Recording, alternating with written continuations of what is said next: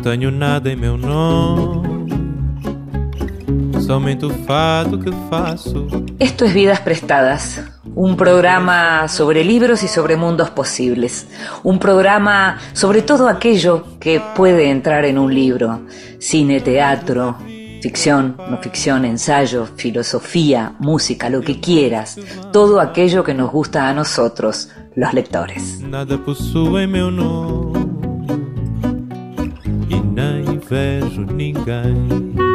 Y a los que somos lectores nos gusta leer tranquilos en silencio, a solas, sin interrupciones, pero también a veces nos gusta que nos lean, que nos lean en voz alta. Esta vez le pedimos a la actriz Eugenia Gerti que lo hiciera. En voz alta. Cuentos breves, poesía, lecturas para compartir. Josué era el más gordo del pueblo. Comía todo lo comestible que entraba por sus ojos. Langostas, frutas, huevos, carne, sin importar que estuviese cruda o preparada. Plantas y raíces y hormigas. Siempre encontraba algo que masticar.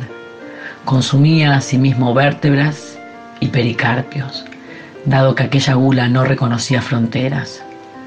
Su obesidad resultaba majestuosa. Incluso, en lugar de ofender los sentidos, a muchos les inspiraba una categórica desconfianza que sin embargo no podían explicar con razones. Para quienes llegaron a tratarlo, más allá de la sorpresa y la curiosidad lógica que producía todo primer encuentro, no existían dudas. Su existencia respondía a un llamado de lo sobrenatural. Y para certificarlo, apelaban a un argumento que no dejaba espacio entre dichos, su propio nombre, Josué, implicaba la redención de Dios. Comienzo de la fuerza de la naturaleza, cuento del libro Pranzalas de Christian Kupski, editorial Dualidad. Y la escuchábamos a Eugenia Gerti leyendo el comienzo del cuento de Christian Kupchik, un cuento que encontrás en el libro Pranzalans. A Eugenia la pueden ver en la obra Azul y la Navidad de Lorena Romanín, todos los lunes a las 20 en el Galpón de Guevara, en Ciudad de Buenos Aires. Vidas prestadas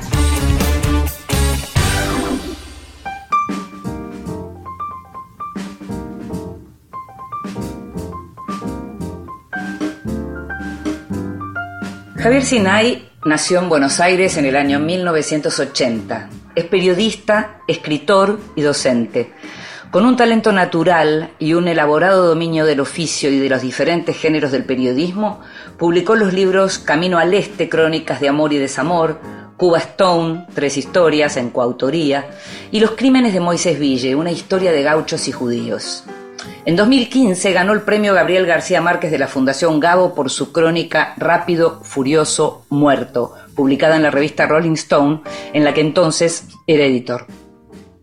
Sus textos han aparecido en los diarios La Nación y Clarín de Buenos Aires y en el sitio Redacción Comar. Además, fue corresponsal en Sudamérica para el diario La Universal de México, además de colaborar con publicaciones de Europa y Asia. Dicta habitualmente seminarios de escritura creativa de no ficción. Editorial Tusquets acaba de reeditar, con algunos leves cambios y añadidos, su celebrado libro Sangre Joven, Matar y Morir antes de la adultez, que resultó premio Rodolfo Walsh de la Semana Negra de Gijón en el año 2009.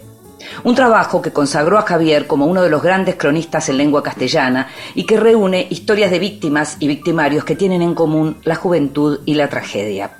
Las historias de los crímenes, pero también las historias de vida de los protagonistas o sus familias, son narradas en este libro con sensibilidad, pero sin juicio, en un estilo distanciado que sin perder ni elegancia ni empatía, le permite al lector asumir su propia mirada sobre los episodios que se cuentan. Te invito a que escuches la primera parte de la conversación con Javier Sinay.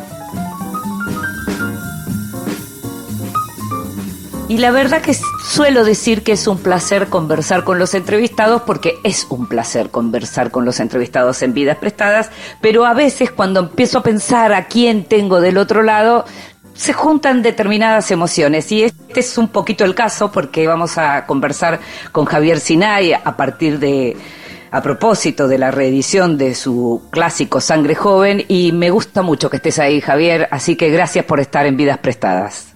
Hola Inde, qué gusto hablar con vos.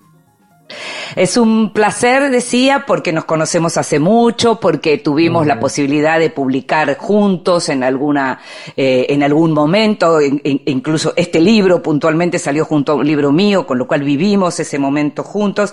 Y lo primero para preguntarte sobre Sangre Joven, Matar y Morir antes de la adultez, es ¿qué significa volver a tomar un texto retocarlo en lo que es necesario retocarlo. ¿Cómo fue esa experiencia? Bueno, esa es la gran pregunta, me parece, de este nuevo Sangre Joven, porque cuando Paola Lucantis, la editora de Tusquets, me ofreció volver a publicarlo, yo le dije sí, encantado, obvio, pero déjame que lo vea un poquito, que lo vuelva a leer, a ver cómo, cómo se siente y me pareció que estaba un poco desactualizado, ¿viste? Me pareció que tenía que, que, traerlo un poco a este 2022 desde el lenguaje incluso. O sea, no tanto los casos porque están muy, como muy fechados, ¿viste? Son de, claro, claro. momento, no se puede entrar, pero sí el lenguaje. Entonces, como decís vos, creo que hay algo de autoedición que en, en este caso fue sin piedad. Ahora, ¿cuánto de todas esas correcciones te digo? Porque estoy atravesando una situación similar con otro libro. Pero ¿cuánto de todas esas situaciones de esto necesita corrección tenía que ver con que cambió tu modo de escribir o cambió el sentido común de la época y te encontrabas con cosas que vos decías, si dejo esto me matan? Bueno, las dos cosas, te voy a contar. Respecto de lo primero, yo cuando publiqué ese libro era un pibe, digamos, un cronista de 28 años, como ansioso por contarle al público lector sobre su mundo y su generación a través de estas historias y estos crímenes, ¿no? Pero básicamente eran crónicas, digamos, urgentes de la propia identidad. Mm. Eh, y en este momento había que darles como una, un barniz más atemporal, o sea, ahí hubo un trabajo de lenguaje y de mirada, y después, respecto a cómo evolucionó el mundo, hay algo muy puntual que es que en 2009, cuando se publicó por primera vez Sangre Joven, el femicidio no, era, no estaba en el Código Penal. Claro, claro. Empezó a estar en 2012 y uno de los capítulos de Sangre Joven es un clarísimo femicidio. Mm. Eh, entonces, obviamente, ahora cuando lo volví a ver ese capítulo, no lo no puse este femicidio, o sea, no, no incorporé la palabra como naturalmente o fluidamente en el capítulo, pero sí lo puse entre paréntesis en un lugar, puse algo como lo que hoy veríamos que es un femicidio. Sí, sí justo te iba, a, te iba a preguntar por ella, por la Pimpollo, porque también es el otro caso en donde efectivamente la mirada sobre las mujeres cambió enormemente en estos años.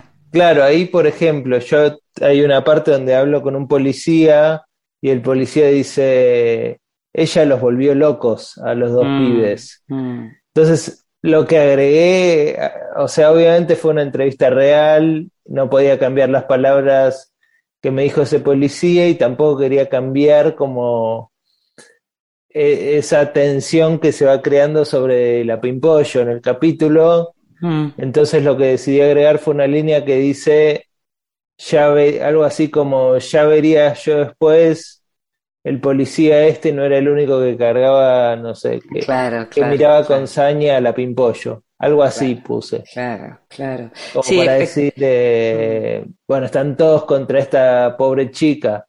Mm. Claro, eh, encima, o sea, e, ella es la responsable de que haya habido un crimen, o sea, claro, eso, eso es lo que, lo que ahora salta un poco más a la vista. Sí. que es muy loco porque cuando este libro salió nadie dijo es un libro machista o no sé, ¿viste? Claro, claro. Pero le- leído hoy hay partes donde yo digo, y hoy esto hay que contarlo de otra manera. Está en el límite algunas cosas. Claro, sí, sí. Sí, yo, yo te- esto es eh, algo que quería justamente preguntarte, porque por momentos la sensación es como que em, tu búsqueda tiene que ver también con encontrar la humanidad, los rasgos humanos, incluso en los criminales, ¿no? Que es una búsqueda súper interesante porque es lo que también nos pone a la vista que cualquiera puede llegar a ser también en algún momento, Claro. por alguna situación, eh, un asesino, ¿no? O podría llegar a serlo.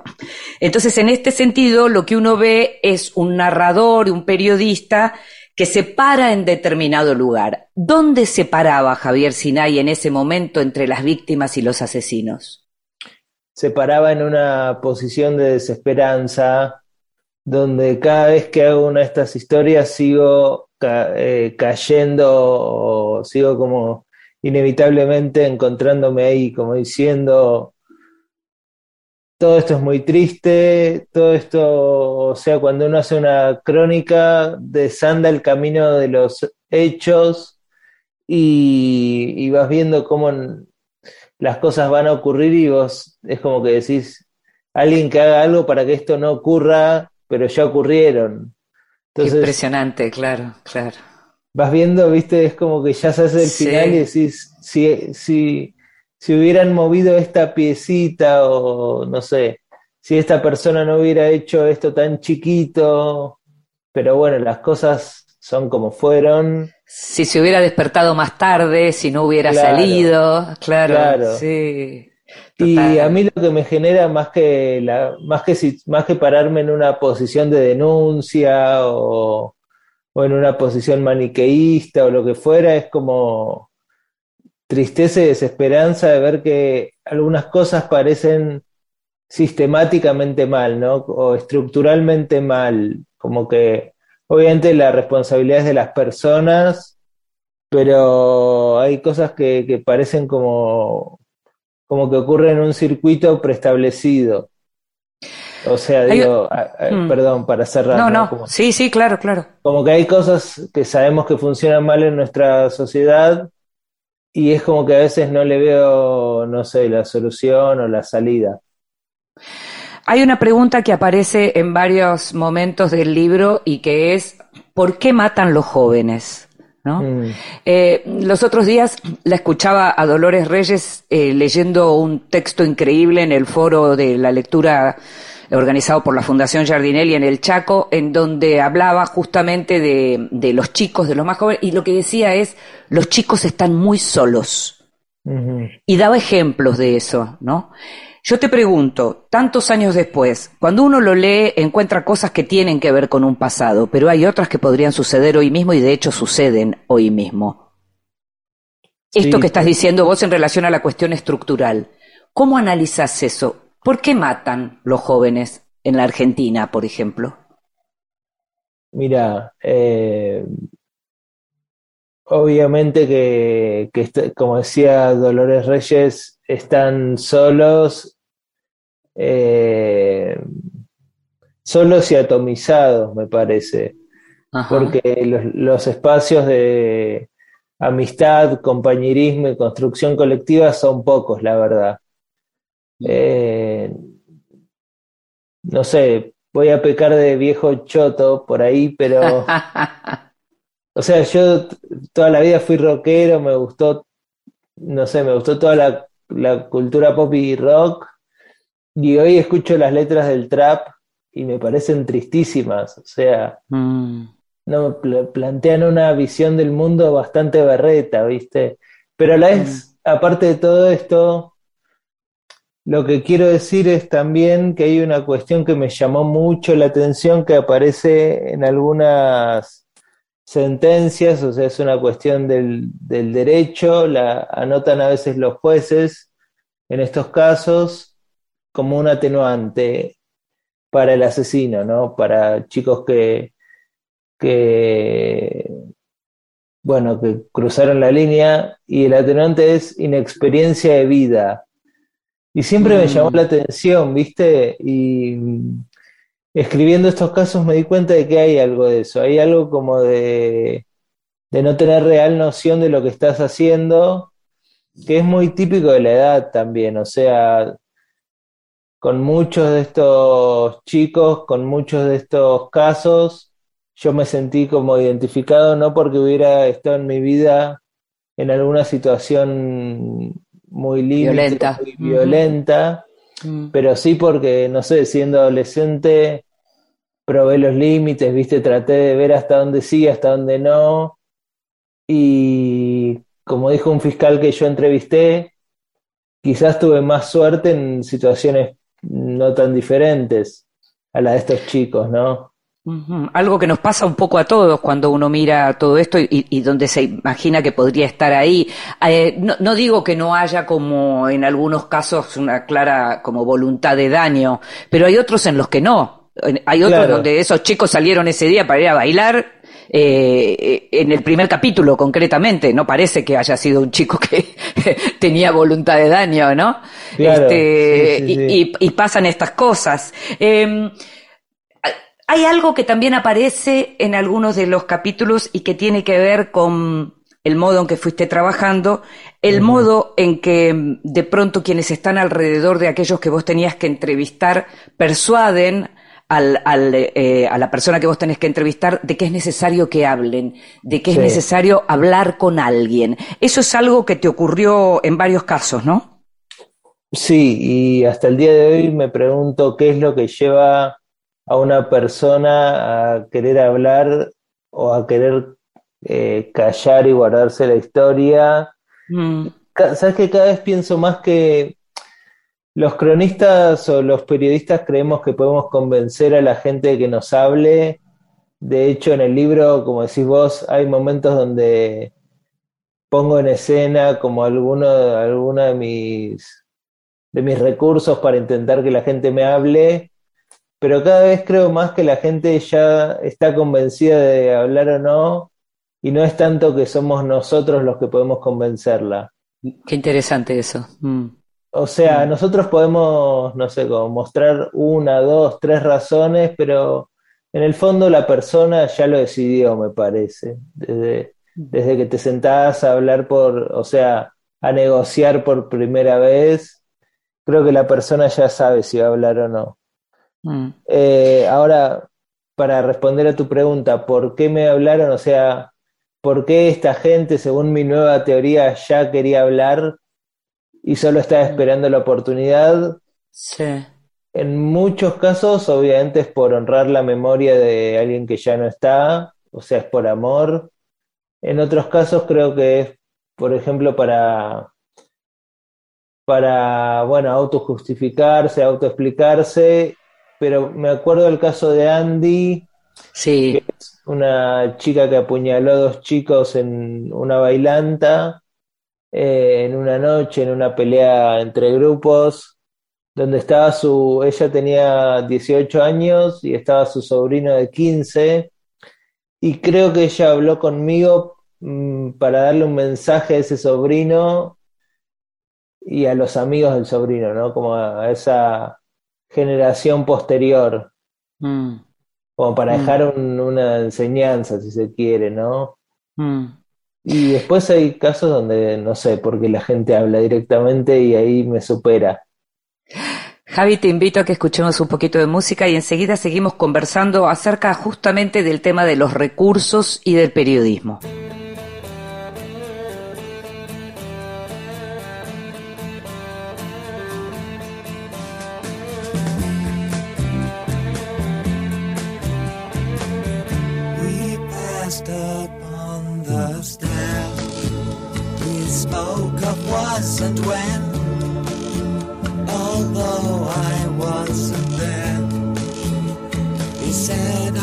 Was his friend, which came as some surprise. I spoke into his eyes, I thought you died alone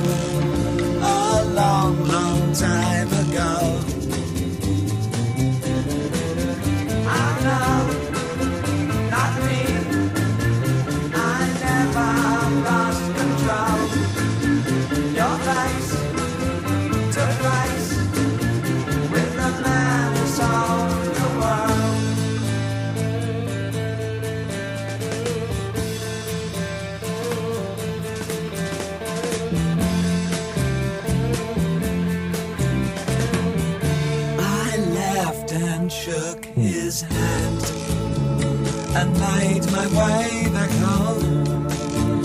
I searched for and land. For years and years I roamed. I gazed a gazeless stare at all the millions here. We must have died alone a long, long time ago.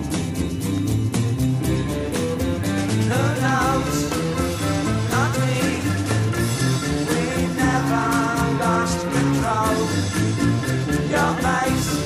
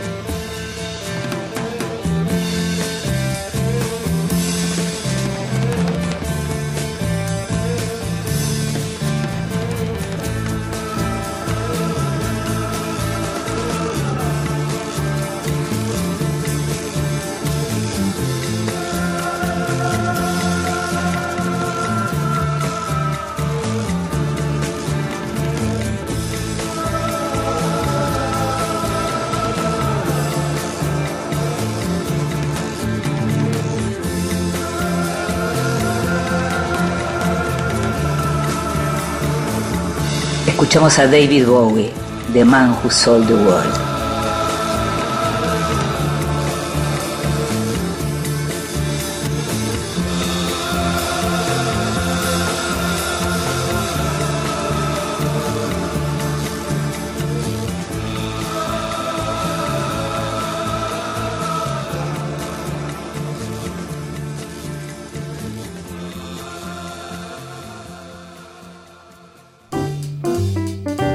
Bienvenidos. Libros recién salidos del horno que prometen grandes momentos. Y entre los libros que llegan a, este escritorio, hay dos que quiero recomendarte porque sé que los voy a leer y sé que me van a gustar. Uno tiene que ver con una obra de teatro que me gustó mucho. No es la obra de teatro lo que está en este libro, sino muchísimo más, muchísimo diferente. Se llama Imprenteros. Lo firman Lorena Vega y hermanos. Está publicado por Editorial Documenta, la editorial cordobesa.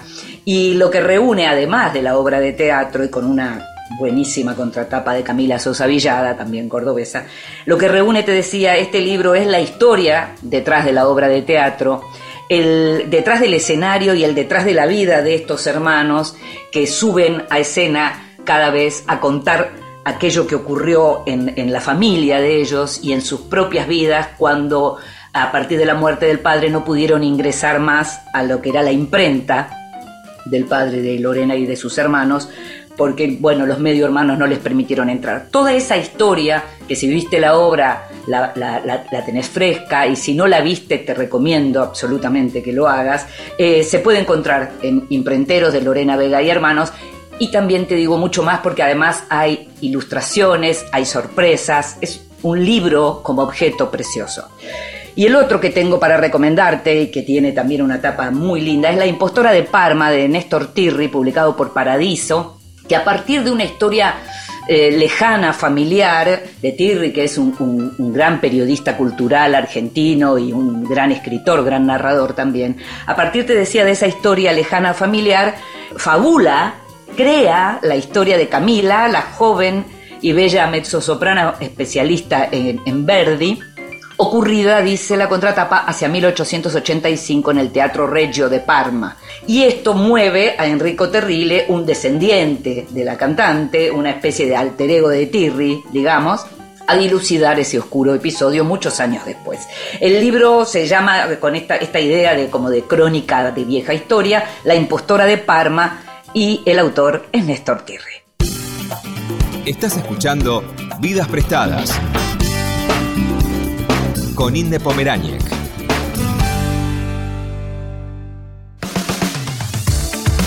Continuamos en Vidas Prestadas. Y seguimos en Vidas Prestadas, este programa sobre libros y sobre mundos posibles, y estamos conversando con Javier Sinay a propósito de la reedición de Sangre Joven, su clásico Matar y Morir antes de la adultez. Y hablabas, Javier, recién del tema de los recursos del periodismo, y justamente quería preguntarte, eh, ¿cuánto pensás que cambió, que creció o que perdió el periodismo de terreno en estos años? Es complicado lo que te estoy preguntando, Sí. pero es algo en lo que vengo reflexionando duro. Sí, porque me llevas a un lugar políticamente incorrecto, ¿viste? Que, que es decir que obviamente perdió bastante terreno, claro, per- claro. perdió tierra, ¿viste? Perdió polvo, mugre, y el terreno que ganó es el terreno de los likes, eh, de los eh, retweets y todo eso, ¿no? Como que Mm, yo mismo incluso eh, resuelvo o resuelvo, o sea, completamente o parte de mis notas consiguiendo testimonios en las redes sociales. Por supuesto, claro, Y- WhatsApp. y cuando empecé como periodista hace 20 años, que no sé, me quedé pensando, no sé si es mucho o poco, pero, pero digamos, cambió tanto la época que cuando empecé era conseguir, era cadena de teléfonos hasta conseguir a alguien y ir a entrevistarlo a un McDonald's o a la casa o a un café. Era muy diferente. Mm. Y Sí, al mismo tiempo, como tratando de no ponernos completamente negativos, uno podría decir que hay materiales que antes a uno le llevaban infinidad de tiempo porque tenía que ir a, a bibliotecas, eh, a recorrer diarios, a hacer recorridos de diarios y demás, cosas que hoy Internet cada vez más, porque si bien existía, pero cada vez más hoy tenés un montón de, de esa clase de recursos a la mano, pero se perdió el mirar a los ojos al otro, muchísimo.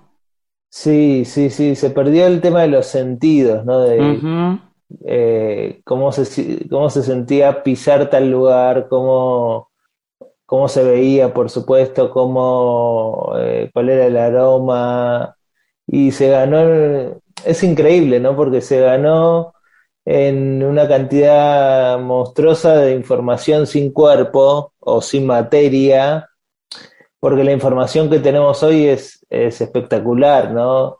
Mm. de documentos, como decías vos, de conseguir gente más rápido, pero bueno, es eh, inmateri- in- sí, inmaterial. La cualidad de nuestras historias hoy pasa más por ahí. Sin embargo, uno podría decir también que esto mismo puede llevar a, lo puede llevar a uno a trabajar otros géneros. ¿Cuánto, por ejemplo, de lo que hoy se puede hacer a través de la tecnología te ayudó a vos para la caja de letras, por ejemplo?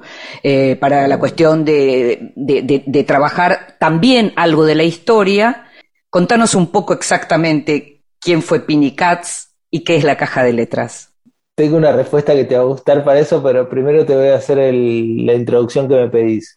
Sí. La caja de letras es un libro que publiqué el año pasado, que es mi versión, o sea, mi traducción de un libro al español, ¿no? De un libro publicado originalmente en 1929 en Buenos Aires, escrito en yiddish, escrito por un periodista que fue Katz, un gran periodista de, de, de Likud, la sección judía del Partido Comunista, y fue Mm. un gran hombre de letras y de cultura eh, del judaísmo argentino de la primera mitad del siglo XX.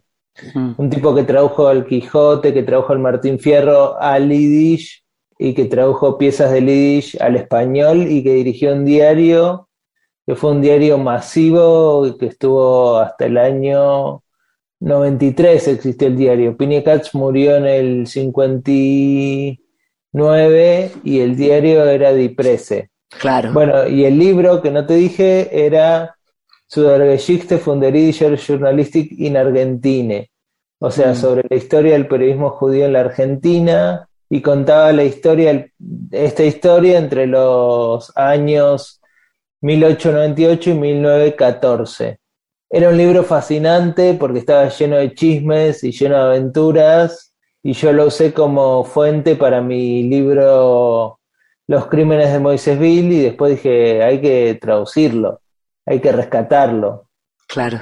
Eh, ahora, lo que te quería contar sobre la tecnología y las redes es que este libro, el, el libro de Pinicats, el original, menciona un montón de nombres y de gente de, de esos primeros años del siglo XX Mm. y menciona a un diputado y escritor conservador de Rosario de apellido Soere, con diéresis, ¿no? Un apellido alemán. Escrito en yiddish, sonaba cualquier cosa, o se leía como sin diéresis, ¿no? Como eh, Sí, sí, menos sutil. sí, sí. Yo, yo lo transliteraba, lo buscaba y decía, ¿quién es este tipo? Como que no lo encontraba, ¿viste? Ponía, no sé, Sore o Sure, diputado Rosario. Sí, lo, lo que nos pasa cada vez que hay que pensar en español, eh, nombres que fueron eh, escritos en otra lengua, bien diferente, claro. Claro, y era, no me aparecía nada en Google y era lo último que me faltaba como descifrar de ese texto para cerrar el libro. Un texto lleno de referencias a anarquistas, a, no sé, personajes locales de 1908, ¿viste? Como Muy lejanos, ido- claro. había ido nombre por nombre y me faltaba ese. Entonces le saqué una foto al texto en Yiddish, lo puse en Twitter un día como a las 3 de la mañana, que no sé ni por qué lo puse, que ya estaba como cansado y al toque me responde eh, Levi Grumblat, que es el hijo del rabino Sí, Grumblat. sí, claro, yo trato con él. Él es, es un capo ese pibe, ¿viste? Sí, sí, sí. Es el, el- el jefe, digamos, el rabino mayor de Jabat en la Argentina. Gran tuitero. Sí.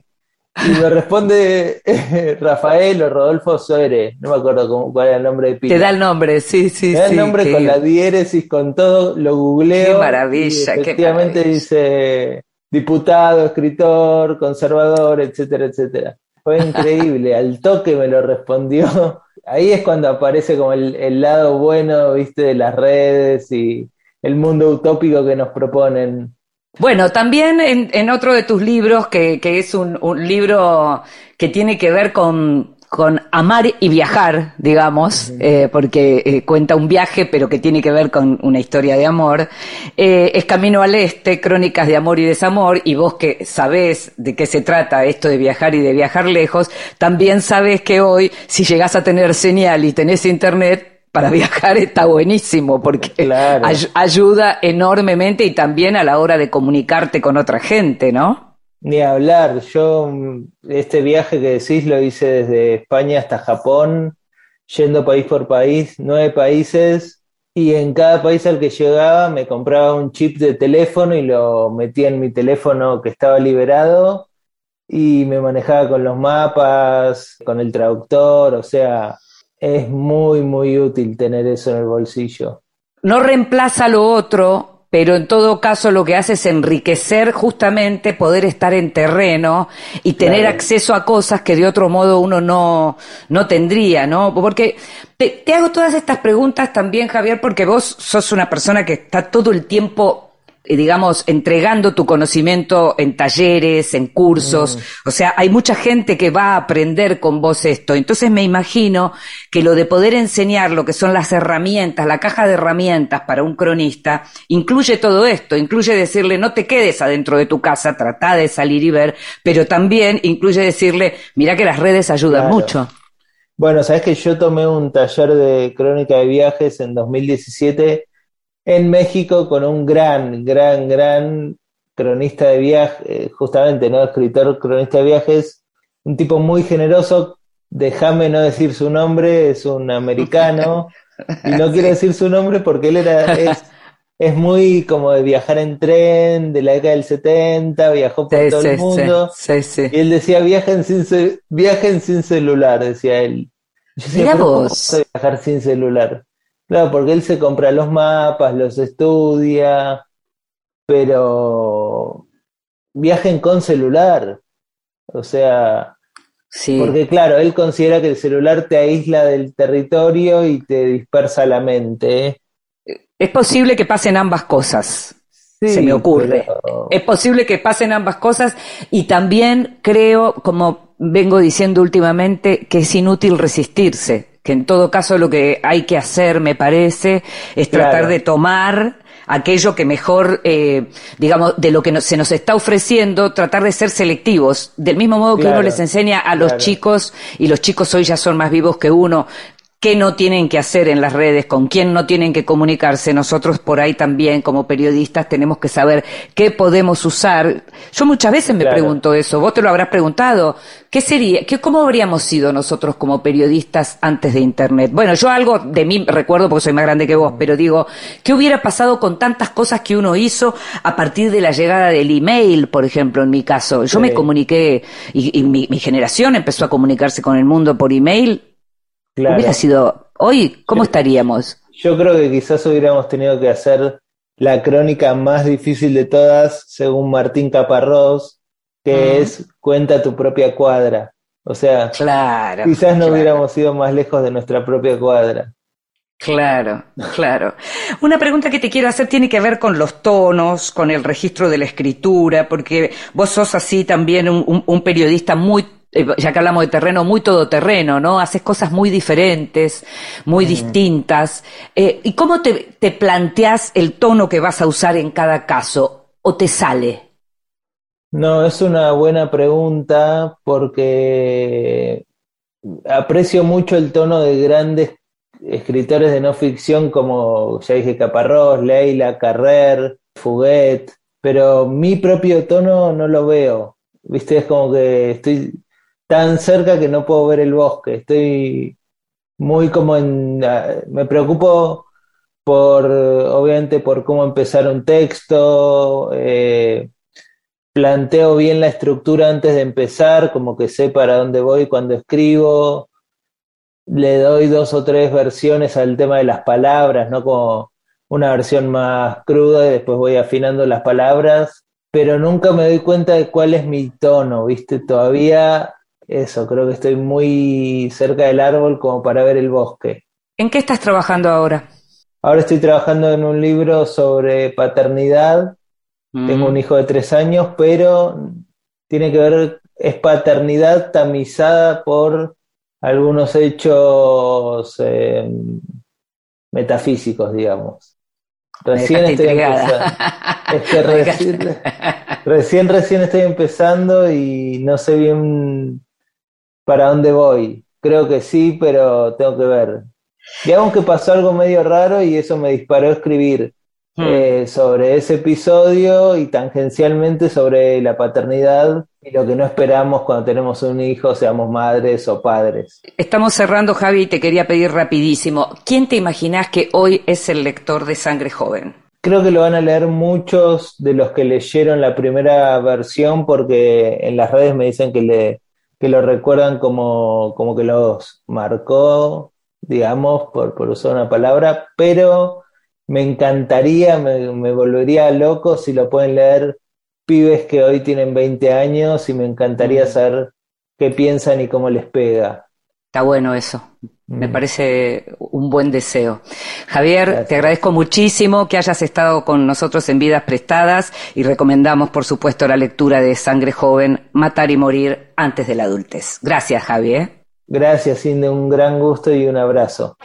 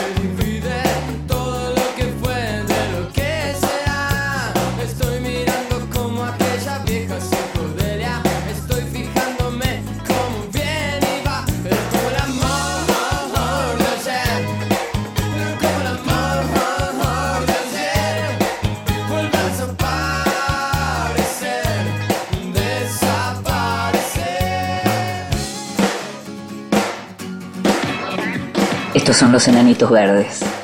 La muralla verde.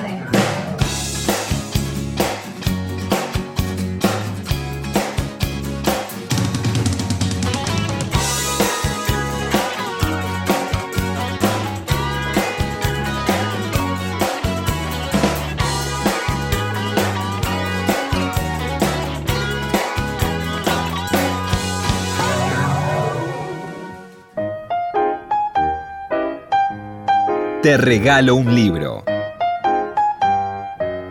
Recomendaciones y sugerencias para tomar nota. Soy Luis Moreno Campo. A los 32 años, Julio Estracera me invitó a que fuera su fiscal adjunto y tuve la oportunidad de participar en el juicio de las juntas militares. Lo que aprendí en ese juicio traté de escribirlo en un libro que se llama Cuando el poder perdió el juicio, que describe cómo funciona una burocracia para cometer crímenes. Si tengo que recomendar un libro importante, yo diría que Franz Kafka. El proceso. Kafka explica el funcionamiento de una burocracia para someter y arrestar personas de una forma dramática y también vigente. No solamente vigente en la Argentina de 1976, también vigente hoy en la guerra contra el terror, durante la gestión de Obama. Las fuerzas norteamericanas bombardearon el hospital de Kunduz en Afganistán, que estaba manejado por Médicos Sin Fronteras y basados en informes de inteligencia de gente que nadie supo bien quiénes eran. Ese ataque de la Fuerza Aérea Norteamericana produjo más de 40 muertos. Y no es el único caso. Entonces, yo investigué crímenes masivos en la Argentina y en todo el mundo. Y me parece que Kafka lo explica mejor que nadie. Si queremos mejorar nuestro mundo, tenemos que entender Kafka. Y lo escuchábamos a Luis Moreno Ocampo hablándonos del proceso de Kafka. Sabés que Moreno Ocampo fue el fiscal del histórico juicio a las juntas militares y acaba de reeditar su libro Cuando el poder perdió el juicio. En estos días, además, está por estrenarse una película muy esperada, Argentina 1985, de Santiago Mitre, en donde se recrea esa histórica gesta.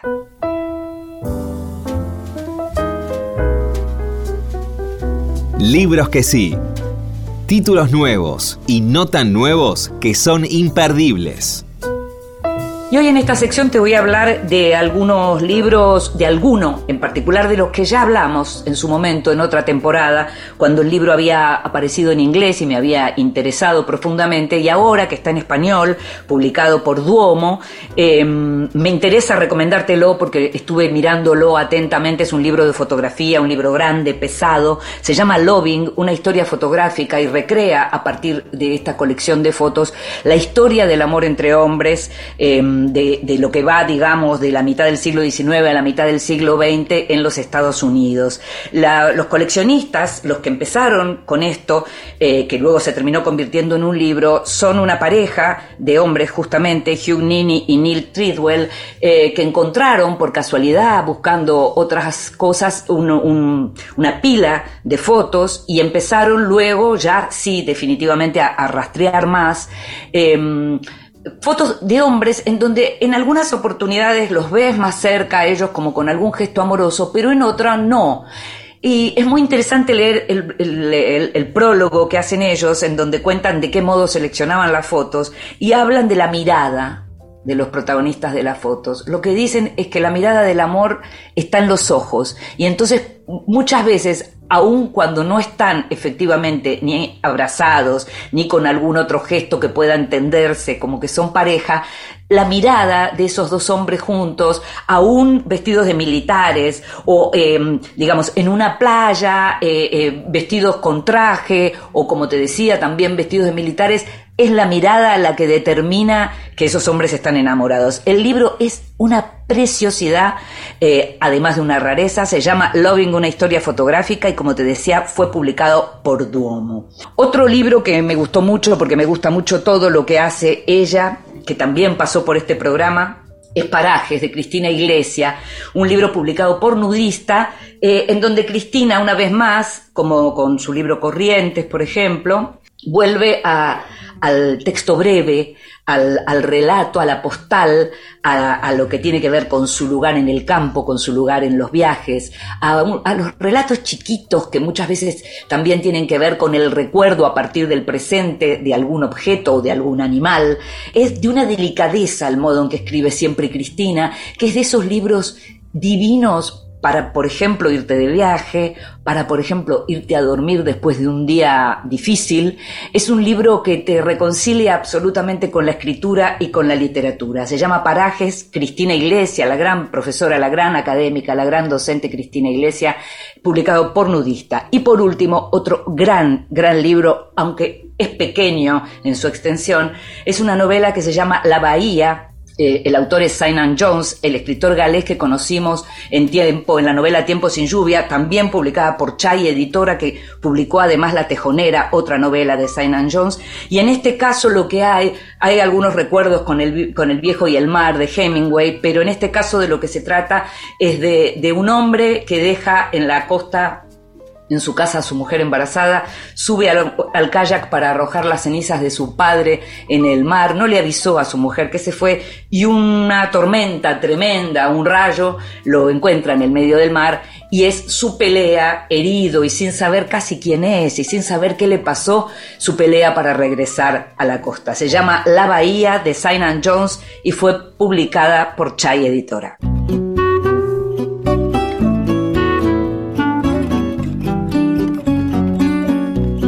Y llegamos al final de otro Vidas Prestadas. Vas a poder escuchar este programa cada vez que quieras en la página de la radio o en tu plataforma de podcast favorita. En la operación técnica estuvo Ezequiel Sánchez, en la edición Ignacio Guglielmi, en la producción Consiguiendo Todo y mucho más Gustavo Kogan. Me llamo Inde Pomeraniec. Nos estamos escuchando. Chao.